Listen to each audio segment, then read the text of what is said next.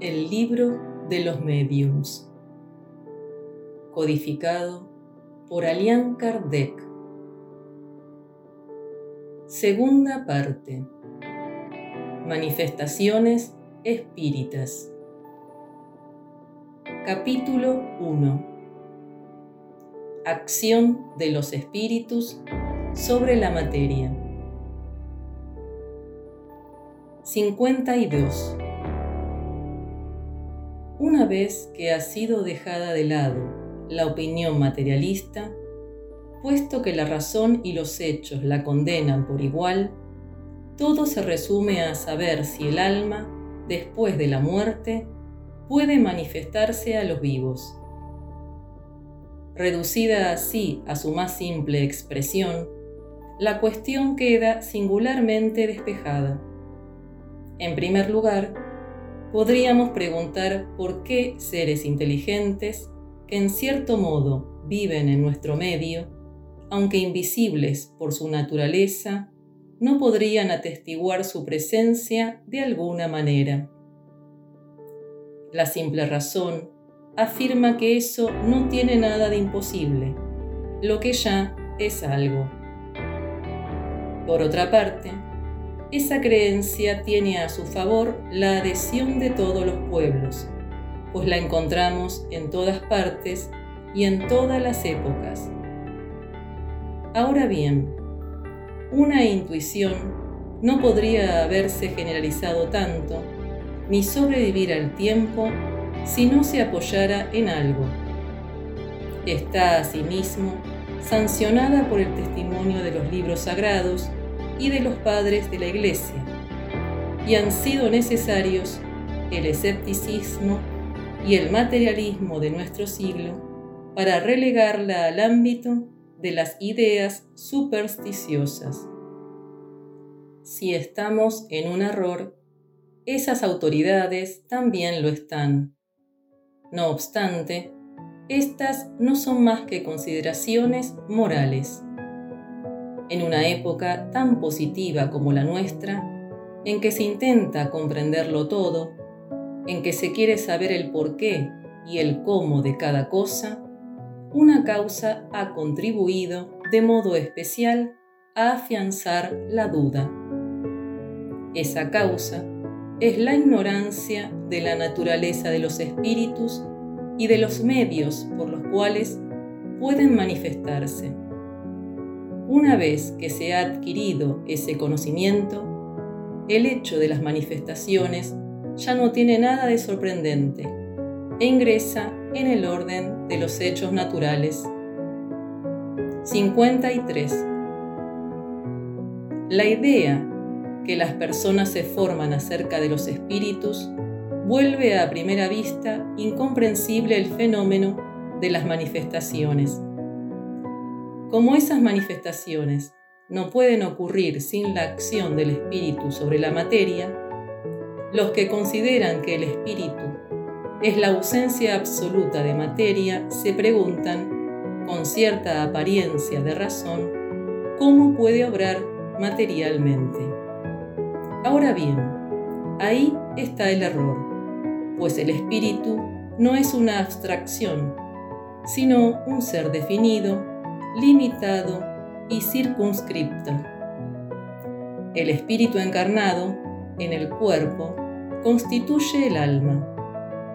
Cuando lo abandona, en ocasión de la muerte, no sale de él desprovisto de toda envoltura.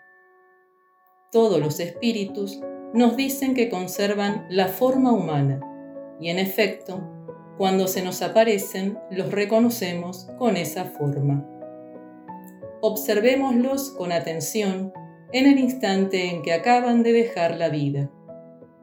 Se encuentran en un estado de turbación. Todo es confuso alrededor suyo. Ven su cuerpo, entero o mutilado, según el tipo de muerte que han sufrido. Por otra parte, se reconocen y se sienten vivos. Algo les dice que ese cuerpo les pertenece y no comprenden cómo pueden estar separados de Él. Continúan viéndose con la forma que tenían antes de morir. Y esa visión produce en algunos de ellos, durante cierto lapso, una singular ilusión, la de creerse todavía vivos. Les falta la experiencia del nuevo estado en que se encuentran para convencerse de la realidad. Cuando se ha superado ese primer momento de turbación, el cuerpo pasa a ser para ellos una vestimenta inútil, de la que se han desembarazado y que no echan de menos. Se sienten más livianos y como si se hubieran liberado de un fardo. No experimentan ya los dolores físicos y se consideran dichosos de poder elevarse y surcar el espacio, como tantas veces lo hicieron en sus sueños, cuando estaban vivos. No obstante, a pesar de que les falta el cuerpo, constatan su personalidad, tienen una forma, pero que no les molesta ni les incomoda. Por último, conservan la conciencia de su yo y de su individualidad ¿Qué conclusión extraeremos de ello? Que el alma no deja todo en la tumba, sino que algo se lleva consigo. Nota de Alian Kardec. Quien desee remitirse a lo que dijimos en el libro de los espíritus sobre los sueños y el estado del espíritu durante el dormir, comprenderá que esos sueños que casi todas las personas tenemos, en los que nos vemos transportados a través del espacio, como si voláramos, no son sino el recuerdo de la sensación que experimenta el espíritu cuando durante el sueño abandona momentáneamente su cuerpo material y solo lleva consigo su cuerpo fluídico, el mismo que conservará después de la muerte. Esos sueños pueden, pues, darnos una idea del estado en que se encontrará el espíritu cuando se haya despojado de las trabas que lo retienen en el suelo. 54. Numerosas observaciones y hechos irrefutables, de los que hablaremos más adelante, nos han llevado a la conclusión de que hay en el hombre tres componentes. Primero, el alma o espíritu, principio inteligente en el cual reside el sentido moral. Segundo, el cuerpo, envoltura densa, material, que recubre transitoriamente al alma para el cumplimiento de ciertos designios providenciales. Tercero, el periespíritu, envoltura fluídica, semimaterial, que sirve de vínculo entre el alma y el cuerpo.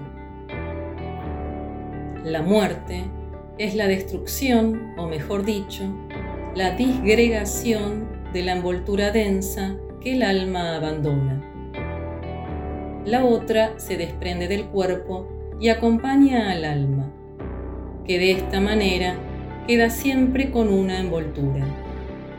Esta última, aunque fluídica, etérea, vaporosa e invisible para nosotros en su estado normal, no deja de ser materia, aunque hasta el presente no hayamos podido aprehenderla y someterla a análisis. Así pues, esta segunda envoltura del alma o periespíritu existe durante la vida corporal. Es la intermediaria de todas las sensaciones que el espíritu percibe y mediante la cual transmite su voluntad hacia el exterior y actúa sobre los órganos del cuerpo. Para valernos de una comparación material, es el hilo conductor eléctrico que sirve para la recepción y la transmisión del pensamiento. Es, en suma, ese agente misterioso, inaprensible, que se designa con el nombre de fluido nervioso que desempeña un muy importante papel en la economía del organismo y que todavía no se toma demasiado en cuenta en los fenómenos fisiológicos y patológicos. La medicina, puesto que en la apreciación de los hechos solamente considera el elemento material ponderable, se priva de una causa incesante de acción. Con todo, no corresponde aquí analizar esa cuestión. Solo haremos notar que el conocimiento del periespíritu constituye la clave de una cantidad de problemas que hasta hoy no tenían explicación. El periespíritu no es una de esas hipótesis a las que suele recurrir la ciencia para explicar un hecho. Su existencia no ha sido revelada solamente por los espíritus, pues constituye el resultado de observaciones conforme tendremos oportunidad de demostrar. Por el momento, y para no anticipar los hechos que más adelante relataremos, nos limitaremos a decir que, sea durante su unión con el cuerpo o bien después de haberse separado de él, el alma nunca está separada de su periespíritu. 55. Se ha dicho que el espíritu es una llama, una chispa. Esto debe entenderse en relación con el espíritu propiamente dicho, como principio intelectual y moral al cual no sería posible atribuir una forma determinada. Sin embargo, sea cual fuere el grado en que se encuentre, el espíritu siempre se haya revestido de una envoltura o periespíritu, cuya naturaleza se hace cada vez más etérea a medida que el espíritu se purifica y se eleva en la jerarquía espiritual. De modo que, para nosotros, la idea de forma es inseparable de la idea de espíritu y no podemos concebir una sin concebir la otra. Por consiguiente, el periespíritu es parte integrante del espíritu, así como el cuerpo es parte integrante del hombre. No obstante, el periespíritu de por sí no es el espíritu, de la misma manera que el cuerpo, separadamente, no es el hombre, pues el periespíritu no piensa. El periespíritu es para el espíritu lo que el cuerpo es para el hombre, el agente o instrumento de su acción. 56. La forma del periespíritu es la forma humana. Cuando se nos aparece, por lo general lo hace con la forma con que conocimos al espíritu durante su vida en la tierra. De acuerdo con eso, se podría creer que el periespíritu, una vez desprendido de todas las partes del cuerpo, se moldea en cierto modo sobre la base de éste y conserva sus caracteres, pero no parece que sea así. Aunque con pequeñas diferencias en cuanto a los detalles, y salvo las modificaciones orgánicas exigidas por el medio donde el ser está llamado a vivir, la forma humana se encuentra en los habitantes de todos los mundos. Eso es, al menos, lo que los espíritus manifiestan.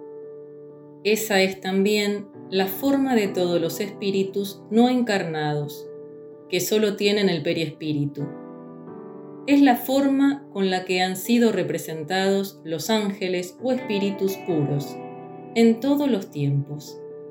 De ahí debemos inferir que la forma humana es la forma típica de todos los seres humanos en todos los mundos, sea cual fuere el grado de adelanto al que pertenezcan.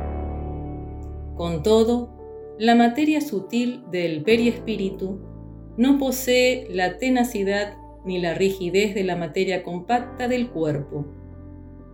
Es si así podemos expresarlo, flexible y expansible, razón por la cual la forma que adopta, aunque esté calcada de la del cuerpo, no es absoluta.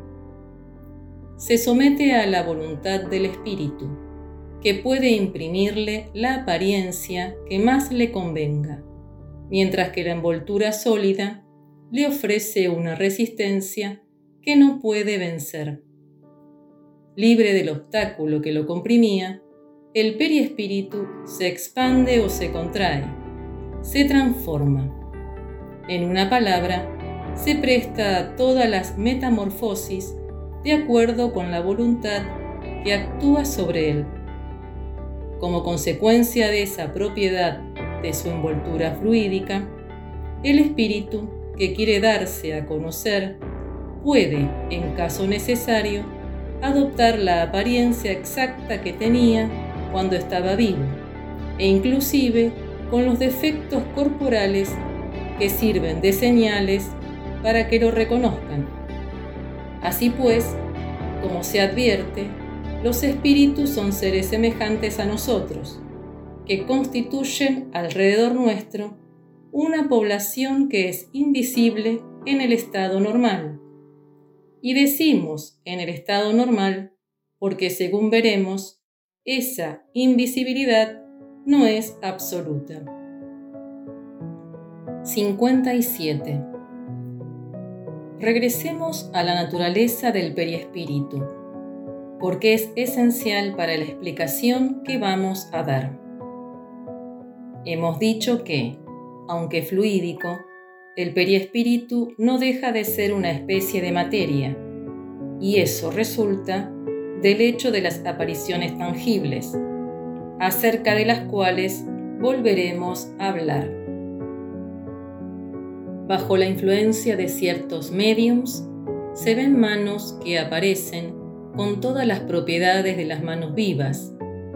Están dotadas de temperatura, se pueden palpar, ofrecen la resistencia de un cuerpo sólido, estrechan a los presentes y de repente se desvanecen como una sombra.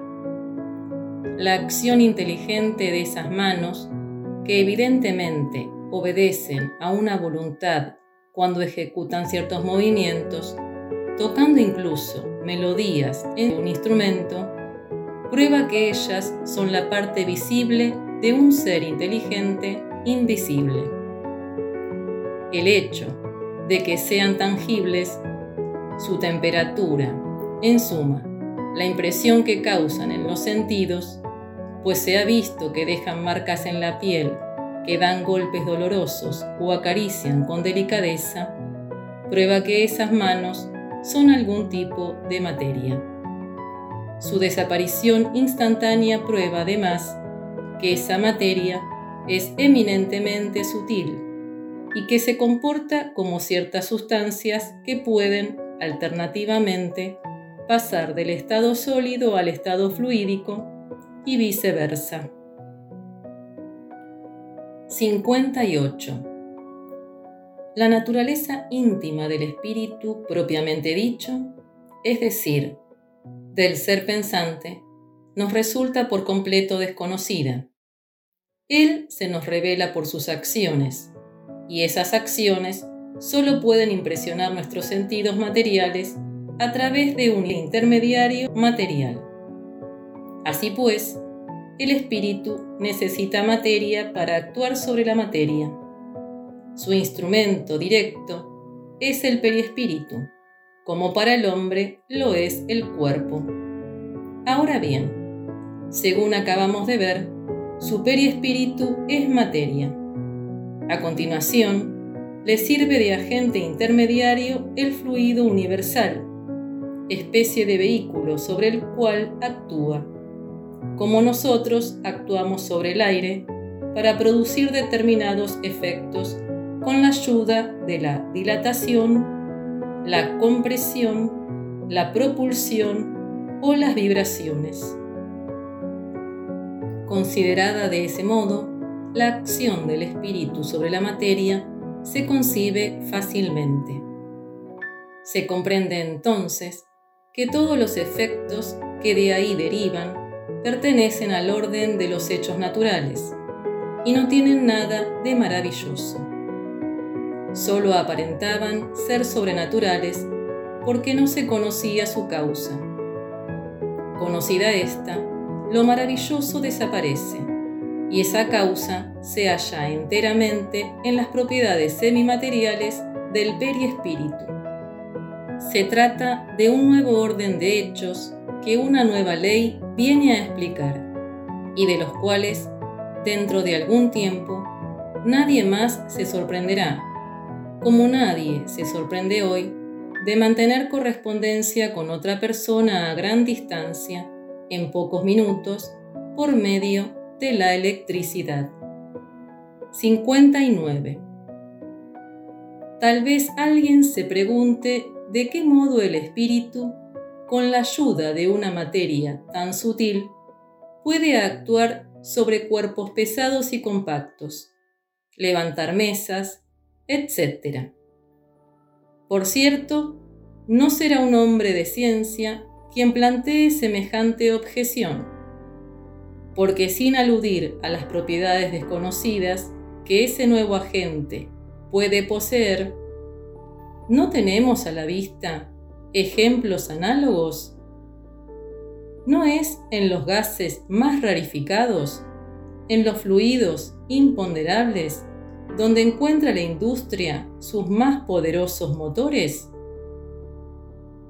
Cuando vemos que el aire derriba edificios, que el vapor desplaza enormes masas, que la pólvora gasificada levanta rocas, que la electricidad destroza árboles y horada paredes, ¿qué hay de extraño en admitir que el espíritu, con la ayuda de su periespíritu, pueda levantar una mesa, sobre todo si se sabe que ese periespíritu puede hacerse visible, tangible y comportarse como un cuerpo sólido